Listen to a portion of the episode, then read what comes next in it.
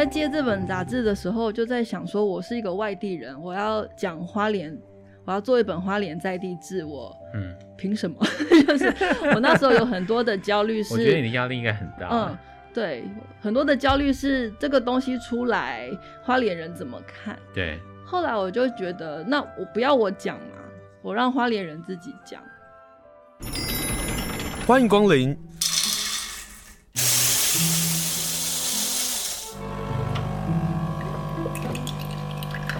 今天的盛情款待，请享用。我们地方其实有一些很美丽的刊物，或者是很扎实的刊物。今天要跟大家介绍的这个刊物呢，不用你花钱，你就可以直接取得的这个书《其来有志》。《其来有志》这是花莲县文化局所出版的地方的刊物，已经出到了第四期。今天呢，我们就要访问《其来有志》的主编吴轩轩。Hello，萱萱好。啊，清盛好，大家好。今天请你来上节目，跟大家来介绍《其来有志》。不过在谈《其来有志》之前，我让你打个广告。好，我不知道大家有没有发现，回蓝文讯呃，在新的局长任内呢，开始有了变化哦。它变得只是一个单张，可是它可以展开来。那另外一面呢，一面呢是把花莲在这个月的所有的文化的这个活动讯息呢。就罗列下来啊，用时间轴的方式让大家能够看到。另外一面呢，就是一张大海报，大家可以贴在自己的家里啊，或者是贴在自己的小房间，或者是书房，那也是一个非常美丽的装置。但是呢，在那个回蓝文讯折叠的首页上面有一个告白花莲告示牌，我现在才知道说这个是你需要大家去投稿的耶，来跟大家介绍一下好不好？其实这个当初在设计的时候，本来首页只是想说是一个图而已，嗯，然后在要复印前，忽然觉得好单调，然后我就想到，我很喜欢看以前一个日本节目，就是他到处去访问日本各县的县民，嗯，然后去呈现不同县的特殊的文化，比如说关东的人可能不知道关西的某某个地方的乌龙面其实是没有是。不不讲求弹性，叫什么？哦，妙国民纠察队，对对对。然后我就很爱看那个节目嘛，对。然后我就忽然想到，我其实对花莲有无限的好奇。就花莲那么长，然后我住在花莲市，那呃，比如说在新社那边人长大的人，他们对海的童年记忆是什么？嗯、或是在嗯、呃、富里长大的人，他们夏天都去哪里玩？这种事情我我很想听，所以我就想到说，那我来弄一个。小单元是呃，希望各 个系花莲县民都可以投稿的。对，那每个月设定一个主题。对，嗯、呃，然后请大家投稿。可是到目前，就是我们现在已经出到九月，九月号呃刚印好还没发。嗯、uh-huh. 呃、为止，其实我我没有收到真正的投稿。可是上面的绝对不是杜撰的，就是我在访问的过程，我就口头问我碰到的所有的花莲的人，然后他们告诉我，我再把它写成。短短的文字，对对，所以呃，内容是实际上的发生的，可是并不是那个人直接把这个文字打下来寄给我。那收集到第九月，我每一个月都求爷爷告奶奶，就是到处问所有认识的人说：“拜托你提供我，你们中秋节都在干嘛？”什么？我觉得呃有点累，所以透过亲身的节目可以触及到更多人，让大家知道，其实回蓝文讯的。封底有一个 QR code，、嗯、就是下个月的告白的主题。哦、那也许大家可以扫一下那个 QR code，然后呃投稿一下。就是让两个问题要请问一下，嗯、那个回蓝文讯在哪里可以看得到？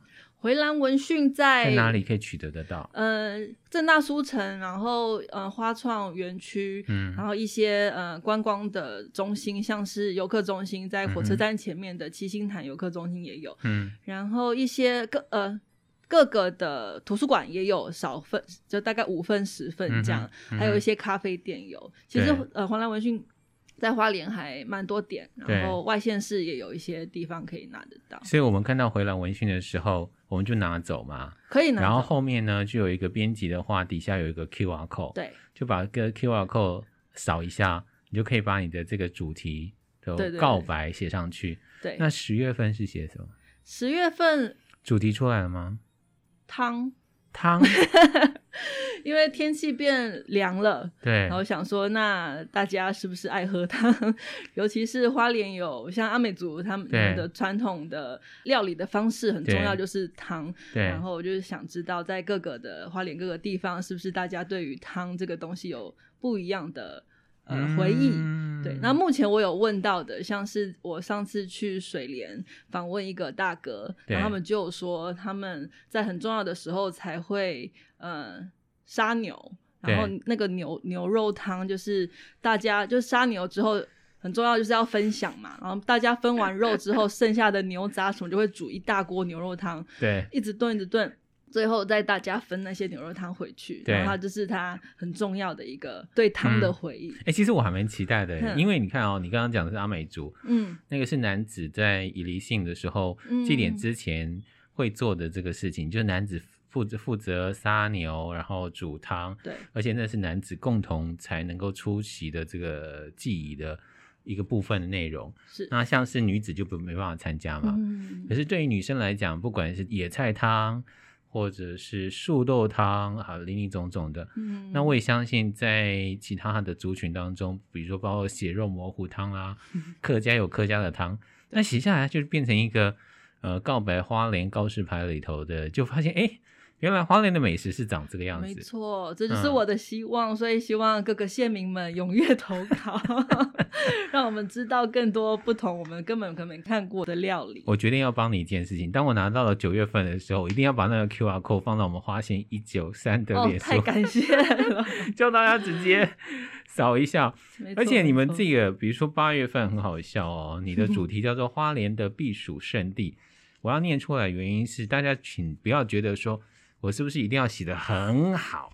我是不是一定要写得非常有感情？好，没有。有一个人说啊，花莲的避暑胜地啊，是去花莲捐血站捐血，血液抽出身体轻，环境舒适，冷气冰。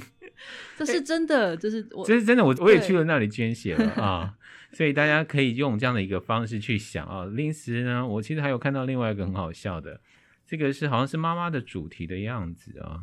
有一个住在南滨的人，他说：“老妈自制早餐，腌猪排吐司夹苹果水梨，让我考上好大学。老妈，我爱你。”哎，这老妈也太会做了吧！好，所以大家当你在不管是在咖啡馆，或者在旅游中心，或者在图书馆，你看到回蓝文讯的话，请记得把它带回家，因为它的确是后面有一个很棒的图案。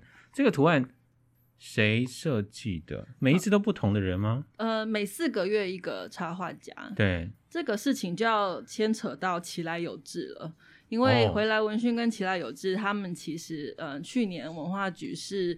嗯，绑在一起发发、嗯、那个发飙出去的文化局，他们是觉得以前的回蓝文讯是有很多的专访在里面，对。可是去年他们开始出奇来有志的时候，他们发现内容会有点重叠，因为奇来有志也是一个以人物为主的专访杂志，所以他们今年就想要把回蓝文讯改成简单一点，就是一张海报的形式，对。可是这个年头，到底还有谁要拿纸本去看活动呢？嗯哼，因为大家都看脸书嘛，大家都看网络的的的消息，对，所以要为了要让这个回蓝文讯有更有收藏价值，所以呃，我们就想说，那背后就变成一张图，嗯，让大家可以就是收藏这样，或是就像您刚刚说的，张贴在家里或是店里，变成一个装饰。对，那奇来有志是每四个月一期的刊物，嗯哼，那这四个月我会设一个关键字，两个关键字啦，就有点一体两面的关。对我来说，对我对花莲的提问，所以我就以这个关键字为四个月的一个大主题。嗯，邀请的插画家也是请他们依照这个关键字，然后有点像驻村的概念，只是我没有强迫他们一定要住在花莲多久，就他们花时间来花莲，那我也花时间带他们走。就走三线一天，哦、走海线一天，对，他们把这个关键字放在心里，然后去看花莲，然后去生长出他们这四个月有点像连载的一个连续故事。嗯、像呃四月号这期的奇来有志的主题叫粘着跟隔离，嗯，他其实我想要提问的是，大家都说花脸的土很黏，那我是外地人，我搬来花脸四年，我自然是被黏过来的。可是同时，我遇到的很多的花莲的长辈，他们在很得意的跟我说：“啊，你是被黏过来的吧？”的时候，他们的孩子是移出的。那对我来说，这就是一个我想要询问的事情。对，所以我请来的插画家，他也是外地人，他对于花莲也是呃，像我来之前的想象，嗯、所以他在第一张图他就画了一个太鲁阁。对，对我们外地人对花莲的的想象就是泰鲁阁，然后他也花了一点时间，因为嗯、呃，我接到案子的时候是。去年年底，可是一月就要出这刊了嘛，所以其实时间很赶，所以他那时候他也没有时间真的跑来花莲一趟，所以他就在网络上面搜寻，然后这个植物是泰鲁阁那边特有的，好像叫做泰鲁阁胡荽子的植物。他画的这个女孩，嗯，看着画里面的泰鲁格，就是一个远方的感觉。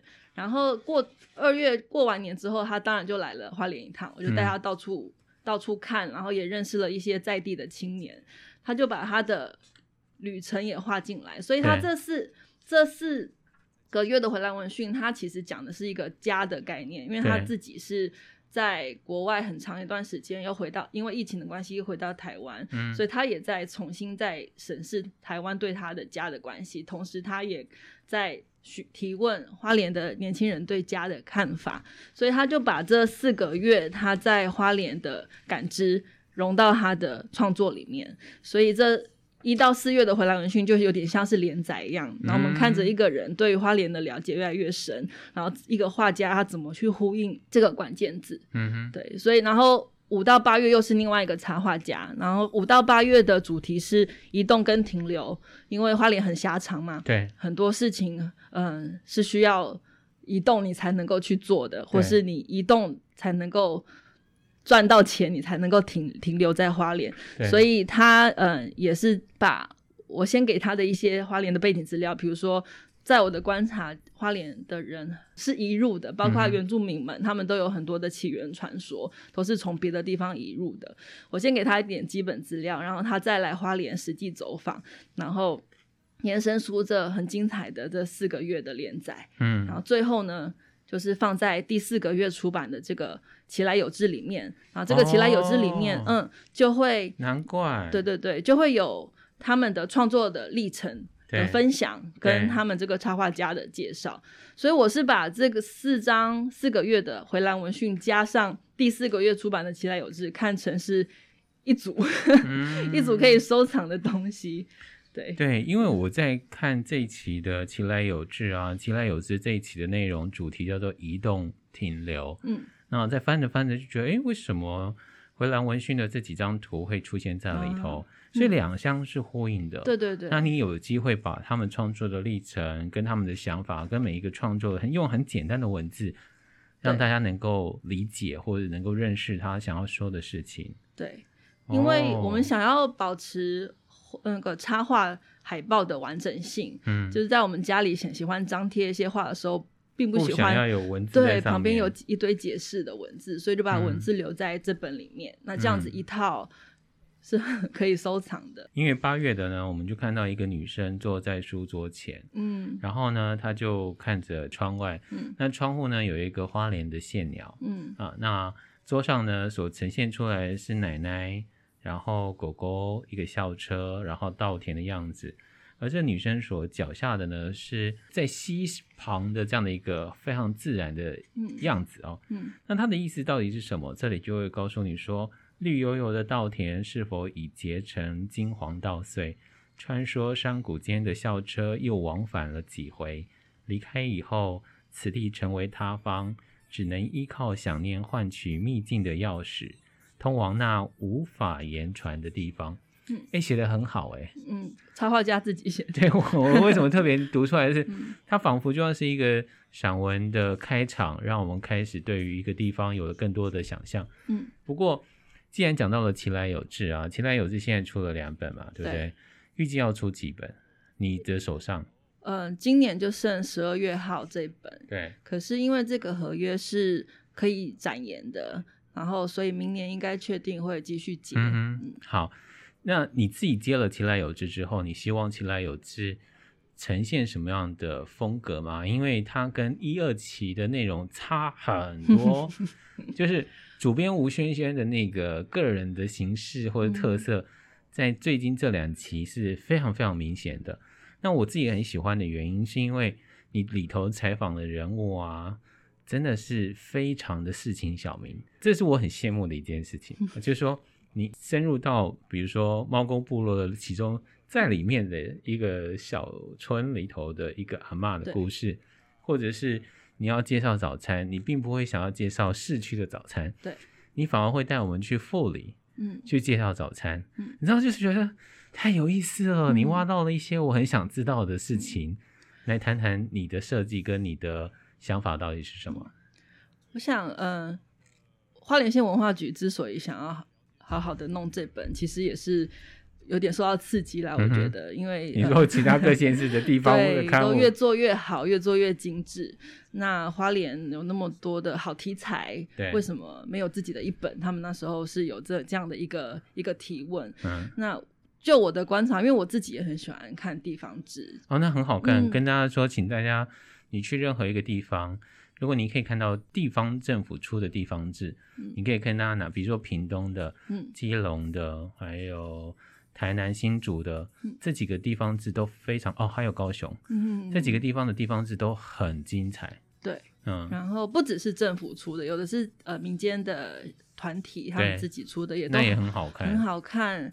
嗯，我觉得对我来说，有的时候心里会产生一个惊呼说。跟这些人一起住的城市真好，会有那种感觉。啊，会啊，会。对对 对，就当当那个城市有一个很好的刊物出来的时候，我会觉得哇，住在那边的呃市民好幸福，会有这种想法。那当我有机会接手一本地方刊物的时候，我自然会想要呈现这种感觉。嗯哼。然后现在其实像是。呃，地位手帖，他他人不在花莲，不在台湾的所有的角落，可是他可以收集到台湾所有角落的很有趣的人事物的时候，我就又开始反思：那我如果是身在花莲的人，我还可以找到谁是只有在这边的人可以找到的？嗯嗯、我有那么多的时间，我有接近的地理条件，我还可以找到谁？对，所以我就花了很多时间去。到处聊天，然后到处找朋友询问哪里可能有谁，哪里有可能有什么样的人物是有趣的，嗯、是我可以聊一聊的。嗯，觉得既然我都人在这边了，那我不如就做只只有人在这边做得到的事情。嗯，对，所以我才可是相对的这很难呢。嗯，就是说你谁呀、啊？就是因为。对于一般民众来讲，会觉得我为什么要接受访问？嗯，那你要干嘛？嗯，因为对地方来讲，我们地方实在非常淳朴，而且你走的地方并不是城市里头的市井小民，嗯、你走到的是偏乡在偏乡的这些市井小民。可是那个故事或者是背景，再加上照片，呃，很特别，就非常具有花莲风土的样子哦。嗯、但是他们不会一开始会答应你接受访问吧？还是说就在闲聊闲聊的过程当中？嗯，才跟他说，哎，有没有可能答应成为你的奇莱友这里头的被报道的人物？嗯，我是一个很新手的编辑，所以我在做这本刊物的过程中，我一直觉得我都在去试着找到频率相同的人，不只是写手、摄影啊，包括受访者。对，那频率对的受访者，他。他就会愿意跟你开诚布公，频率不对的，他就对你有很多质疑啊。是是是，对对对。那那过程中也不勉强，因为我相信每个人都有故事可以讲。对，今天我不讲你，我我讲你旁边那个人，他也有故事可以讲。嗯，所以我就在那种开放的态度之下，每个人都可以成为受访者。那当然，对方也是他们愿意接受我的真诚邀约，就会一拍即合。像你现在真的正好翻到，我就顺便讲好了。像富里的这个早，就是四月号的这个早餐是文化这篇的主角是富里的一间早餐店的阿尊阿尊塞，他他一开始也是不想要被访问，当然他人很好，他也不会把你赶走。就过程中聊聊聊，他就忽然他就忽然接受了，他就忽然愿意被拍，愿意被访了。可能过程中觉得我们是很真诚的吧，就是不是真的只只是来。做一个吃喝玩乐的杂志，我们是要问，透过他的生命故事去了解富里或是了解他是从台中这样迁徙过来的一些那时候台湾的一个文化。对，所以虽然嗯、呃，我是定早餐是文化，或是家务是文化，其实都是透过一个人去了解某个地区的地方记忆或是时代背景。嗯，对，可能这样子聊一聊，他会知道我们的出发点不是只是观光，不是只是人家来打卡，是真的想要知道他在富里这边看到的事情。所以他后来最后就很高兴的接受对我们的访问，然后给他看照片，他也好好喜欢这样。你觉得富里的早餐有什么不一样呢？我觉得很好吃，因为他们算是客家族群，就是客家大乡哎、欸。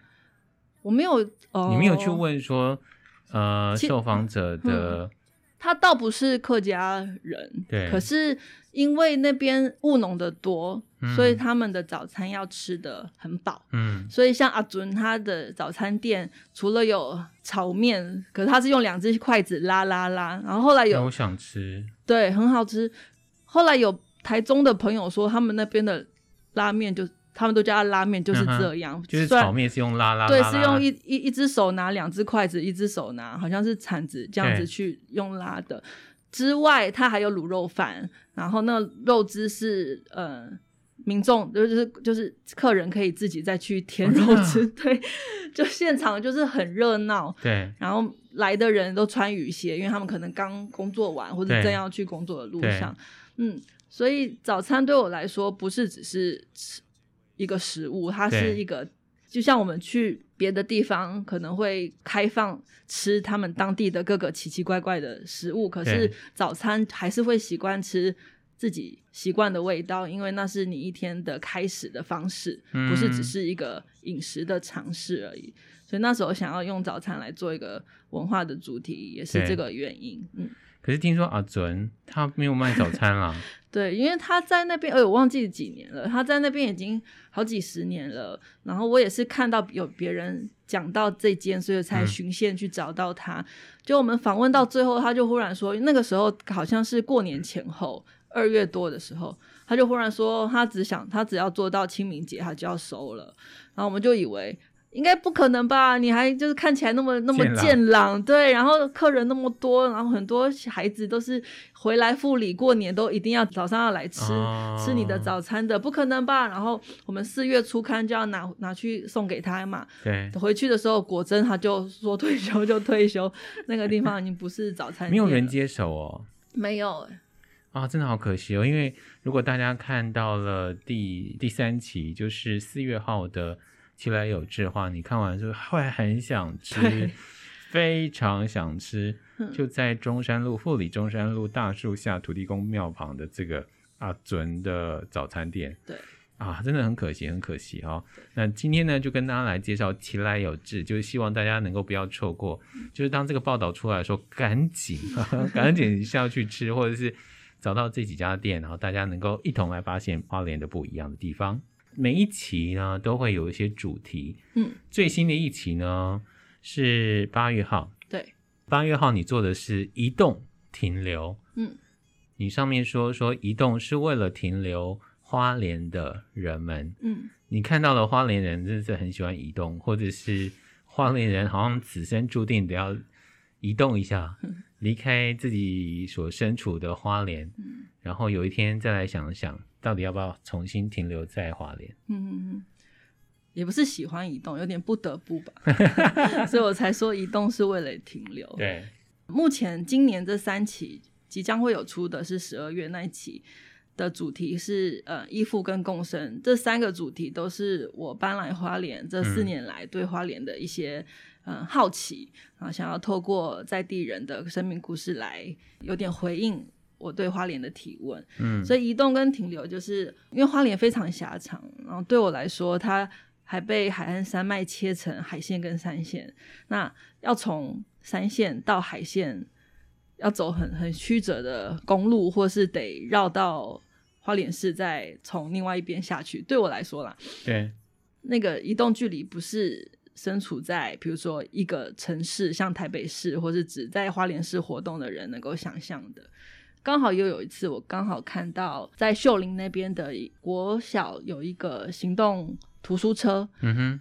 哦，有有有，你在这一期的内容也有访问到那个，我才知道在秀林乡有一个行动图书车，哎，嗯，对，它的移动距离其实蛮长的，因为它除了秀林，就因为秀林乡基本上就很大，很长，很大，而且它还跑到就是泰鲁阁上面的西堡国小，对，在秀林乡里面就有十二所国小，然后他又多跑了四个。就是他们秀林乡的孩子们会被分发到的国中，那就会出了秀林乡，比如说到寿丰、到吉安，那一个月他就是这十六所学校轮流一天跑一所，这样，啊，可能礼拜五休息，礼拜五在办公室不用跑之类的。嗯、那对我来说很累耶。嗯、对呀、啊，其实很累耶。嗯，对。所以就很好奇嘛，就是呃，除了这样的工作内容，到底。他的感受是什么之外，嗯、因为他比如说去西堡，他走的是泰鲁格，嗯，你上班的途中经过的是泰鲁阁，对我来说实在太浪漫了。那对他来说呢？所以就会想要去访问对实际工作的人，对对，所以就是所以他就是说到了泰鲁阁，说他说在西堡国小冷的时候，比图书馆的冷气还要冷。对，这个比喻真的太精确，就 这个。比喻不是我们一般人能够出现的，这比喻就是你真的实际去了那里，然后你也在做这样的一个工作，你才会有这样的感受啊。没错，对，嗯，其实这个封面呢很有意思，嗯，你居然考倒我了，你知道吗？嗯，我一直以为我回来四年，嗯，我应该什么地方或者是哪个视野、哪个角度，我大概都看得出。这是哪一块？比如说，有些人会拿一些旧照片啊，然后对应的山啊，我们就从那个山去判断说，这到底是哪一个乡，大概会是在哪一区这样啊、哦。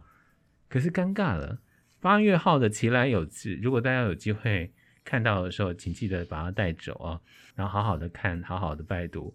它的封面跟封底，我完全猜不到是 在哪里，怎么办？跟大家介绍一下，你你这照片实在是太神奇了。我找不到可以 找的角度，说判断的角度，说这到底在哪里？看一看，觉得哦，在东海岸。可是东海岸我已经跑了这么多趟了，可是我为什么居然没有认出到底在哪里？跟大先跟大家来介绍一下封面好不好？好，因为我接了这个杂志之后，就有做一下。市场调查，就大家对花莲的感觉，什么是一定要被记录下来的？嗯、大部分的人都说山跟海嘛，都说景象，都说、嗯、哦，我根本可以出一本摄影集什么的。啊，是啊，对对对，所以那在想封面的时候就觉得，好，那我就一面山一面海好了，因为花莲的山跟海、哦、对我来说，我认识花莲的方式也是。我搬来的第二年，我就先认识，先走海线，我就几乎每个礼拜，欸、嗯，我刚回来的时候也是一直不断跑海线，一直被那边吸过去。然后第三年开始跑三线，我是这样认识花莲线的。所以海线跟三线都会有某个共同性是可以相呼应的，比如说海线也有菜车，三线也有菜车，我很喜欢这种对比性的东西。我就觉得，那我封面我就一面山一面海，山跟海夹起来的就是花莲的人。那就是花莲，对我来说，嗯，所以我我我其实四月号就是用这个方向去设计。四月号是拍二月的稻田的样子，然后一边是山线，一边是海线的稻田。对。对，那到八月号这一期有趣的就是，我本来想要讲的移动跟停留，其中一个对象是想要讲开骑代步车的长辈，因为走在山线跟海线，你都会看到。一个长辈骑着他们的电动代步车，啊、然后可是前村跟后村大概有三十分钟的距离开车。另外一个现实就是大众运输不方便的问题。没错，对，就会好奇他们要去哪里，骑着代步车要去哪里？就是你前面好像村落又很远，难难不成你只是在看看风景嘛？然后甚至有一次我在。嗯，台十一线的时候看到，先是看到三台代步车这样骑过去，然后再过了五分钟又一台代步车，然后又过了五分钟又一台，这几乎是一个车队，真的会想要跟着他们，想说你们到底去哪里好玩，所以我就想说，那我要去哪里找到这些代步车长辈呢？对，我就跑去社区发展协会，那我其实也不不是那么熟，我就。去跑去猫公社区发展协会，就先跟理事长聊说，你们有没有这样的长辈可以让我访问？然后他就说到一个地方我没有听过，是八里湾。哦，嗯，我也是这阵子因为身穿里海湿地艺术季，有机会离那里非常非常近，走到那个溪边就是这样子，很难很难很难得。嗯，对，一方面我没听过嘛，那个理事长就说哦，巴里湾有一个伊娜，她每个礼拜两天，因为她自己不会交通工具，对，所以她每个礼拜两天会趁着呃他们健康站去载她出来的到封冰的的时间去买菜，或是卖菜，或是办一些事情。对。所以他，我我就立刻觉得哇，那我想要访到他，嗯，我想要知道他这样的生活是怎么样的感受。然后一访下去就觉得太有趣了，因为他们以前巴里湾部落在还没有产业道路的时候，他们要去封冰是要走沿着巴里湾溪溪去封冰。对，这也是我看你的奇莱有志上报道的，这太有意思，太有趣了。然后，嗯、呃，他的孩子们。上封兵国中的时候，也是要这样上学，要涉溪，有的时候是到小腿肚的的溪水的高度，有的时候是甚至更高。然后，呃，球鞋就绑在脖子上，到了封冰，在船上，或是有人生病的时候，大家就要扛着他去封冰，再去看医生。对，这个历史记忆，如果不好好的问他，或是写下来，对，就没有人知道。我觉得太可惜了，因为太太有趣了。我觉得太精彩了。嗯，对，嗯，所以你就去了这里。啊、对，所以刚好我认识的就是这期有找的一个摄影师，他对那边也熟，然后我就说，那你可不可以去帮我拍巴里湾西的往山的方向拍，跟往海的方向拍。所以封面其实就是他站在一个制高点，高点然后往海边拍的巴里湾西啊，跟往山边拍的巴里湾西。哦。嗯其实很美，最后最后有解答了，有有有有有有有有有，最后一页有解答。但我就是想要讲，然后让大家能够去看一下啊。嗯，也许你现在知道这里在巴黎湾啊，但是就在封冰箱。对。但如果你可以看到其来有志，你再重新再看一下，你到底认不认出这个地方是在我们花莲哪里啊？嗯。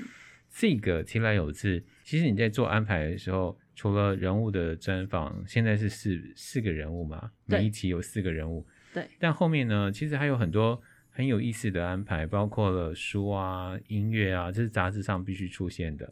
然后摄影的创作啊，你必须有。然后你放了早餐，对，你你这样的设计，你会希望大家看到什么样的安排？嗯，我在接这本杂志的时候，就在想说，我是一个外地人，我要讲花莲，我要做一本花莲在地志，我嗯，凭什么？就是我那时候有很多的焦虑，是我觉得你的压力应该很大。嗯，对，很多的焦虑是这个东西出来，花莲人怎么看？对。后来我就觉得，那我不要我讲嘛，我让花莲人自己讲。嗯，所以我我我采访的都是花莲真的很在地的人的故事。那这些人的故事拼凑在一起，就是一个花莲的样貌。嗯，那也许不会是一个很单一，你就可以定义的。可是每个人他们编织出来就是花莲的样子。比如说富里的早餐店，他们之所以卖这样的早餐，是因为那边的呃环境就是务农的人多。那到了八月的早餐店，在人里市场，他们他的早餐也都是分量很大，因为那边的呃做做做事的人也是很多。那这样子就会拼凑出一个花脸的一个样貌吧？对我我我我都是这样想的。嗯，嗯，就是透过我尽量去采访各个。不只是花莲市，可能观光客不见得会去的地方，可是我们住在花莲的人有机会，其实要去也没有那么难的地方，去找到这些人，然后透过他们的故事去拼出花莲的样子。嗯，但也因为你不是花莲人，我我必须这样说的，说的非常实在的哦，就是我们可能自己是个花莲人，我们就会去质疑说，你为什么可以编一个关于花莲的地方志这样？但我觉得还好，他不是花莲人啊，就是今天的访问的主编吴轩轩，他不是花莲人，所以你可以非常客观的跳脱我们已经根深蒂固的理解，去看待这一方的土地。嗯在方圆当中，你看到什么样的故事，或者是看到什么样的特色？比如说你自己理出来的粘着、隔离的主题、移动、停留的主题，我相信这个往往并不是我们花莲人能够想到的。可是，当一个喜欢花莲、住在花莲，可是他可以用另外一种不同的角度去看待花莲的时候，你反而帮我们整理出我们没有看到的角度，你反而帮我们整理出我们其实还有很多地方要重新去认识我们自己的花莲。嗯，所以今天非常谢谢轩轩啊，跟我们来介绍奇来有志里头，其实还有很多精彩的内容啊，食衣住行老铺。哦，老房子都在里头，就希望大家，当你看到有奇来有志花莲县文化局所出版的这个刊物的时候，请务必啊带回家，好好的阅读，你就会发现说，我们会很想要跟着奇来有志来介绍我们自己的家乡华莲。谢谢轩轩接受访问，谢谢清盛，谢谢大家。